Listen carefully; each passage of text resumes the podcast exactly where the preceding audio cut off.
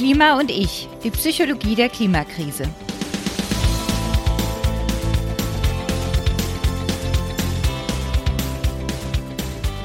Hallo und herzlich willkommen bei Klima und ich.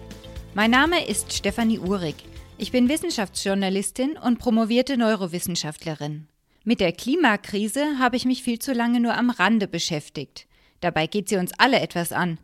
Nun frage ich mich, was macht die Klimakrise mit unserem Gehirn und umgekehrt? Was steckt hinter unseren Handlungen oder unserem Zögern? Gemeinsam mit euch schaue ich sie mir nun an, die Psychologie der Klimakrise.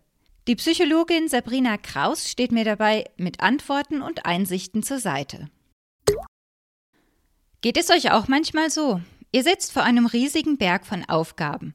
Jede einzelne davon ist keine große Sache, aber gemeinsam sieht die Liste unschaffbar aus. Die Angst vor dem Scheitern ist so groß, dass ihr gar nicht erst anfangt, sondern wie gelähmt dasitzt? Mir zumindest passiert das manchmal. Dann stecke ich einfach fest und komme nicht voran. Dabei wäre es alles gar nicht so schlimm, wenn ich eine Sache nach der anderen abarbeiten würde. Angst ist eine starke Emotion, die für sich genommen nichts Schlechtes sein muss. Sie zeigt uns nämlich auch, was uns wichtig ist und kann uns zum Handeln bringen. Aber nur, solange sie uns nicht überwältigt. Das ist auch so in der Klimakrise. Und genau deshalb sprechen wir heute über die Klimaangst. Für mich kam das Thema auf, als ich angefangen habe, mich mehr mit der Klimakrise zu beschäftigen. Ich habe da viele Artikel gelesen und dabei oft das Gefühl bekommen, oh je, es geht alles nur noch den Bach runter, wir können das Klima eigentlich gar nicht mehr retten, ist eh alles zu spät. Da kam so richtig Verzweiflung auf. Dabei stimmt das ja gar nicht. Wir können viel tun und jede kleine Verbesserung hilft. Jetzt in die Schockstarre zu verfallen und einfach nichts zu tun, das wäre genau die falsche Reaktion. Wie schaffen wir es also, uns von negativen Nachrichten nicht entmutigen zu lassen und unsere Sorge um die Welt in positive Handlungen umzuwandeln? Diese Fragen möchte ich nicht alleine beantworten.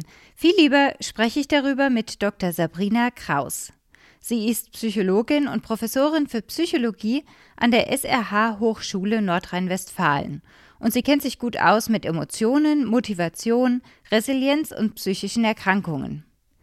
Sie wird mir in diesem Podcast zur Seite stehen und mit mir über die verschiedenen psychologischen Aspekte der Klimakrise sprechen. Und ich freue mich, dass sie dabei ist. Hallo Sabrina. Ja, hallo, vielen Dank, dass ich hier sein darf. Freue mich sehr, heute mit dir über ein paar spannende Themen zu sprechen. Sabrina, es ist ja so, dass Klimaangst ein sehr dehnbarer Begriff ist. Aber was meinen wir eigentlich genau, wenn wir von der Klimaangst sprechen? Ist das eher ein, hm, ich höre die Nachrichten und fühle mich dabei nicht sonderlich gut? Oder ist es, dass man in Depressionen verfällt? Was genau verstehen wir denn unter Klimaangst? Ja, das Spektrum, das, was wir dessen, was wir darunter verstehen, ist tatsächlich sehr groß. Also die einen sagen, es ist ein leichtes Unwohlsein und die anderen meinen damit im Grunde schon so eine ausgereifte Panik. Und das Problem ist, dass das Wort Klimaangst überhaupt nicht definiert ist. Also das ist ja gerade so ein bisschen auch ein Buzzword, was so durch die Medien schlingert. Und ähm, in der Regel wird es gebraucht, um so eine übersteigerte Angst deutlich zu machen. Also die Leute, die sich ähm, nicht nur unwohl fühlen, sondern äh, in Panik geraten, wenn sie an die Zukunft denken. Aber auch darunter, wenn man jetzt Klimaangst hört, fallen dann manchmal auch Zukunftsängste, die weitreichender sind als die direkten Auswirkungen des Klimas betreffen. Also von daher ganz schwierig in der Definition. Ich glaube aber auch, das wird uns ähm, in diesem Podcast ein Stück weit begleiten, dass viele Konstrukte, die immer wieder benutzt werden, nicht gut definiert sind. Gibt es auch Menschen, die besonders anfällig dafür sind, sich solche Gedanken und Ängste zu machen?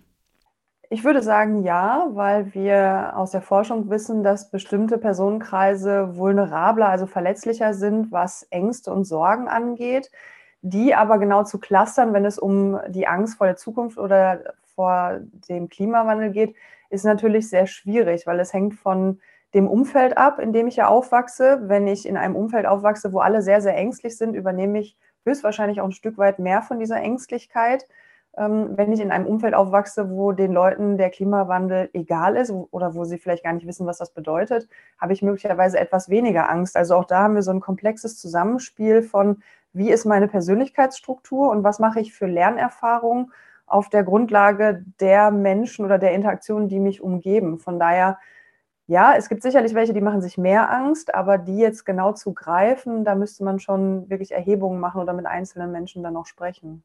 Und wie ist es, wenn ich im eigenen Leben schon mal die Auswirkungen des Klimawandels gespürt habe? Ähm, zum Beispiel eine Überflutung oder so. Kann das die Ängste dann besonders schüren oder ist das dann eher was Greifbares, dass man sagt, gut, damit kann ich umgehen? Ist es schwieriger für andere, die eher eine unbestimmte Angst haben? Also in der Regel ist es so, dass wenn wir ein auslösendes Ereignis erleben, dass so eine Angst dann schon angestoßen werden kann. Also wenn ich jetzt in der Nähe des Ahrtals gewohnt habe oder noch wohne und gesehen habe, was für verheerende Folgen es haben kann, wenn äh, dann da das Hochwasser über die äh, Ufer bricht, dann kann es schon sein, dass ich ab dann getriggert bin und mir mehr Sorgen mache. Jetzt ist es aber so, dass dieses gleiche Ereignis, also ähm, das Ahrtal und was da geschehen ist, bei dem einen zu einer Angst führen kann und bei dem anderen vielleicht auch äh, zu so einer Ablehnung wie, ja, ja, das ist jetzt Zufall, dass das hier mal passiert ist und das hat mit dem Klimawandel gar nichts zu tun. Also es gibt auch die Leute, die keine Angst entwickeln, sondern die so eine Abwehrhaltung oder so eine Verleugnungsposition dann einnehmen. Und auch das ist dann super schwierig auseinander zu dividieren, wer tendiert in die eine Richtung, wer in die andere. Und da spielen Sozialisationseffekte eine große Rolle. Ne? Und wir haben ja auch in den Medien Leute, die sagen, äh, Klimawandel ist nicht menschengemacht, sondern das ist total normal. Dann haben wir sogar Leute, die sagen, hä, Klimawandel, den gibt es nicht. Wovon reden Sie? Und äh, so hat jeder quasi auch Galionsfiguren, in deren Richtung man sich so wenden kann. Also diese Ereignisse, und das ist in der Psychologie ja auch immer so, ein Ereignis kann völlig unterschiedliche Verhaltensweisen oder Reaktionen auslösen. Aber bei denen, die etwas vulnerabler sind, etwas angstanfälliger sind, wenn man so möchte, ähm, wird es höchstwahrscheinlich so sein, dass ein solches Ereignis die Angst erstmal richtig anstößt. Wenn jetzt bei jemandem die Angst so groß wird, dass man von einer klinischen Angst sprechen könnte, also von einer Angststörung, hilft es dann, eine Therapie zu machen? Auf jeden Fall. Also immer dann, wenn äh, Ängste pathologisch werden, zu Leidensdruck führen. Also man ist ja quasi immer dann therapiebedürftig, wenn man das Leben, das man eigentlich leben möchte, nicht mehr leben kann, weil etwas stört, in Anführungsstrichen. Stören im Sinne von, ich habe so viel Angst, ich kann nicht mehr rausgehen, ich habe so viel Angst, ich kann mich nicht mehr auf meine Arbeit konzentrieren, weil ich die ganze Zeit darüber nachdenke, wie schlimm der Klimawandel bzw. die Auswirkungen sind. Und wenn es solche Ausmaße annimmt, egal wovor man dann Angst hat. Ne? Also Angst hat ja viele Gesichter und sucht sich viele Ziele. Dann ist es empfehlenswert, sich da Unterstützung zu suchen, weil bevor man dann äh, so eine Panikstörung oder generalisierte Angststörung oder sowas ähm, ausbildet, da kann man viel tun und da sollte man auch tätig werden. Und wie kann dann so eine Therapie aussehen?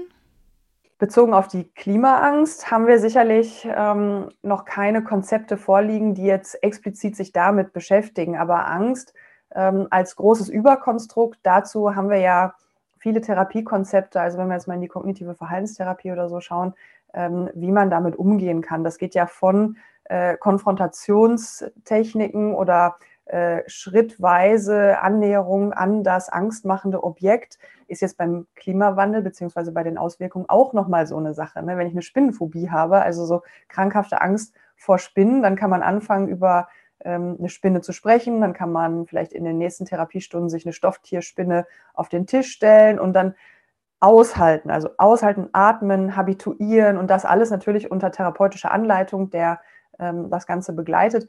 Hm, wie würde das aussehen, wenn wir uns jetzt äh, mit Klimaangst beschäftigen? Da gibt es nichts, zumindest fällt mir jetzt nichts ein, was man auf den Tisch stellen könnte, wo, woran man dann habituieren würde. Das macht diese Klimaangst ja noch schwieriger greifbar, weil das so eine Angst vor etwas Diffusem ist. Und das macht auch die ganze Diskussion schwierig, weil ähm, wir sind von unserer Wahrnehmung her so gepolt, dass wenn eine Bedrohung auf uns zukommt, ähm, bleiben wir bei der Spinne oder irgendetwas anderes, dann ist das akut da, sichtbar. Und ich kann Handlungen unternehmen. Ich kann weglaufen vor der Spinne. Äh, ich kann die vielleicht auch irgendwie wegschubsen oder sowas. Ich kann etwas tun gegen diese Bedrohung, die gerade vor mir steht. Der Klimawandel der steht ja nicht da. Also der ist hier allgegenwärtig und deswegen ähm, ist auch die Selbstwirksamkeit oder die, die Empfindung, etwas gegen den Klimawandel tun zu können, stark eingeschränkt, weil die Spinne, die ich vom Tisch schubse, die ist dann weg. Und der Klimawandel, den kann ich gar nicht sehen, den kann ich nicht wegschubsen und auch all das, was ich tue, das sehe ich in der Konsequenz erstmal gar nicht. Also wenn ich auf Fleisch verzichte oder wenn ich irgendetwas äh, unternehme, um CO2 einzusparen, dann sehe ich ja nicht ein Barometer am Himmel, wo dann jetzt durch mein Verhalten eine Änderung hervorgerufen wird. Und das macht das Ganze noch schwieriger greifbar. Und von der Therapie her würde ich sagen, ist man da in den klassischen Therapieformen, wenn es um ähm, das Kurieren von Angst geht. Es gibt ja jetzt auch viele Leute, die zwar keine klinische Angst entwickeln, die aber trotzdem ständig die schlechten Nachrichten lesen und die einfach informiert bleiben über die Klimakrise. Wie funktioniert es, dass diese Menschen mit solchen schlechten Nachrichten umgehen und das vielleicht sogar in positive Handlungen umwandeln können, ohne dass man doch irgendwann in die Depressionen abrutscht? Auch das ist etwas unterschiedlich. Also nehmen wir mal die Gruppe der Menschen, die sich damit beschäftigen. Ähm, bei einigen wird sicherlich so ein Gefühl aufkommen von, ich kann da jetzt irgendwie gar nichts unternehmen, weil das ist so vielfältig und meine Handlungen bewirken da gar nichts. Dann gibt es welche, die wahrscheinlich in so einen Aktionismus verfallen und sagen, ich muss jetzt ganz viel ändern, äh, damit sich gesamtgesellschaftlich etwas ändert und eben dieser Klimawandel aufgehalten wird. Und die Handlungen, die sich daraus jeweils ergeben, sind ja auch noch riesengroß in einem, in einem Spektrum von, ähm, ich verzichte äh, auf Fleisch, ich verzichte auf Autofahren, ähm, ich spare CO2, wo auch immer es geht, bis hin zu ähm, Leuten, die sagen, nee, das mache ich eben nicht. Ich esse Fleisch in wohldosierter Form, weil sonst nehme ich zu viel Einfluss auf den Weltwirtschaftsmarkt. Also wir sind ja da plötzlich in einer Komplexität, wo jeder für sich dann entscheidet, welche Handlungen er auch für sinnvoll und für nicht sinnvoll empfindet. Und die Schwierigkeit ist, also erstmal müssen sich die Menschen informieren und mitbekommen, was gerade los ist. Und das ist ja auch nur eine Gruppe, ne? von der sprechen wir jetzt gerade. Und die hat aber dann auch, das ist ja keine homogene Gruppe, das sind ja auch ganz heterogene Leute. Äh, und die sagen, ja, dann bewerten die jede einzelne Handlung, die optional zur Verfügung steht, um den Klimawandel vermeintlich aufhalten zu können, bewerten die ja auch nochmal anders. Die einen sagen, ähm, man muss jetzt vegan leben, die anderen sagen, nein, vegetarisch reicht, die dritten sagen, nee, das hat jetzt nicht so viele Auswirkungen, wir müssen alle die Fahrzeuge, die Mobilindustrie abschaffen und somit splitten sich die Handlungen so riesig auf und jedes einzelne Thema von fahre ich noch Auto oder Bahn über esse ich noch Fleisch oder nicht, bis hin zu fliege ich in den Urlaub, äh, lässt sich ja hochkontrovers diskutieren. Das heißt, diese Ableitung von den Handlungen, die die Gruppe, die informiert ist, treffen wird, die ist super schwierig. Kurzer Einschub. Gerade was das Fleischessen angeht, sind wir ja auch ohne die Klimakrise schon in einem Zwiespalt. Wir wollen keine Tierquälerei bei der Massentierhaltung, aber auf das Fleisch wollen trotzdem viele nicht verzichten. Wir Menschen sind da ganz gut drin, unsere Rechtfertigungen zu finden. Von Menschen sind eben Allesfresser zu ich kaufe mein Fleisch schließlich nur beim Bauern. Und das für die Klimakrise ist das ja gar nicht so relevant, erstmal die Verbrennerautos abschaffen, was Sabrina gerade angesprochen hat. Es gibt da ein psychologisches Konzept, die kognitive Dissonanz. Das bedeutet, dass wir eine Überzeugung haben, aber nicht danach handeln. Das fühlt sich dann nicht gut an und deswegen finden wir Wege, unsere Handlung zu rechtfertigen. Darüber sprechen wir sicher in einer der nächsten Folgen nochmal. Deshalb zurück zur Klimaangst und was wir dagegen tun können. Es wird ja auch oft gesagt, die Medien sind mit dran schuld, wenn die Leute verzweifeln, weil immer diese Negativmeldungen kommen und kommen und kommen. Was können denn wir, die Medien, tun, um eher Handlungen zu ermöglichen, statt Verzweiflung zu schüren? Informationen anbieten ist sicherlich günstig. Wir wissen aber auch aus jahrelanger Forschung, dass Informationsgabe keine Handlungsänderung herbeiführt. Dass wir äh, keinen Raucher erleben, der draußen vor dem Haus steht und dem man dann sagt, du, Rauchen ist ungesund und der wirft auf einmal die Zigarette weg und sagt, Mensch, das habe ich nicht gewusst. Hätte mir das jemand eher erklärt, dann hätte ich damit aufgehört. Also die Informationsgabe, dass der Klimawandel da ist, beziehungsweise dass bestimmte Verhaltensweisen zum Klimawandel führen, diese Informationen sind ja da. Es gibt ja kaum Leute, die das nicht wissen. Es gibt jetzt immer noch diese Gruppe, die das leugnet, die klammern wir mal aus. Aber die pure Informationsgabe reicht nicht. Das heißt, die Medien haben informiert, das war schon mal gut, aber das reicht nicht aus. Aus meiner Sicht ist es total wichtig, dass die Medien aufhören, in Gruppen zu teilen und Feindseligkeit mitschwingen zu lassen in zum Beispiel Headlines oder Begriffen wie Schuld, weil wir dann ganz schnell in sozialpsychologische Aspekte kommen, wo sich Menschen gegeneinander stellen und nicht mehr gemeinsam miteinander überlegen. Also Medien können vielleicht konkretere Handlungsvorschläge machen, statt nur zu informieren, können aufhören, diese Feindseligkeit zu streuen und können vielleicht auch sich beteiligen an, äh, an Aktionen, die für die Personen, die es betrifft, auch irgendwie einfach umsetzbar sind, quasi Werbung machen dafür. Weil, ähm, sind wir mal ganz ehrlich, den Klimawandel aufhalten durch zum Beispiel das Kaufen von Bioprodukten das kann nicht jede Familie mit vielen Kindern, vor allen Dingen die einkommensschwachen Familien.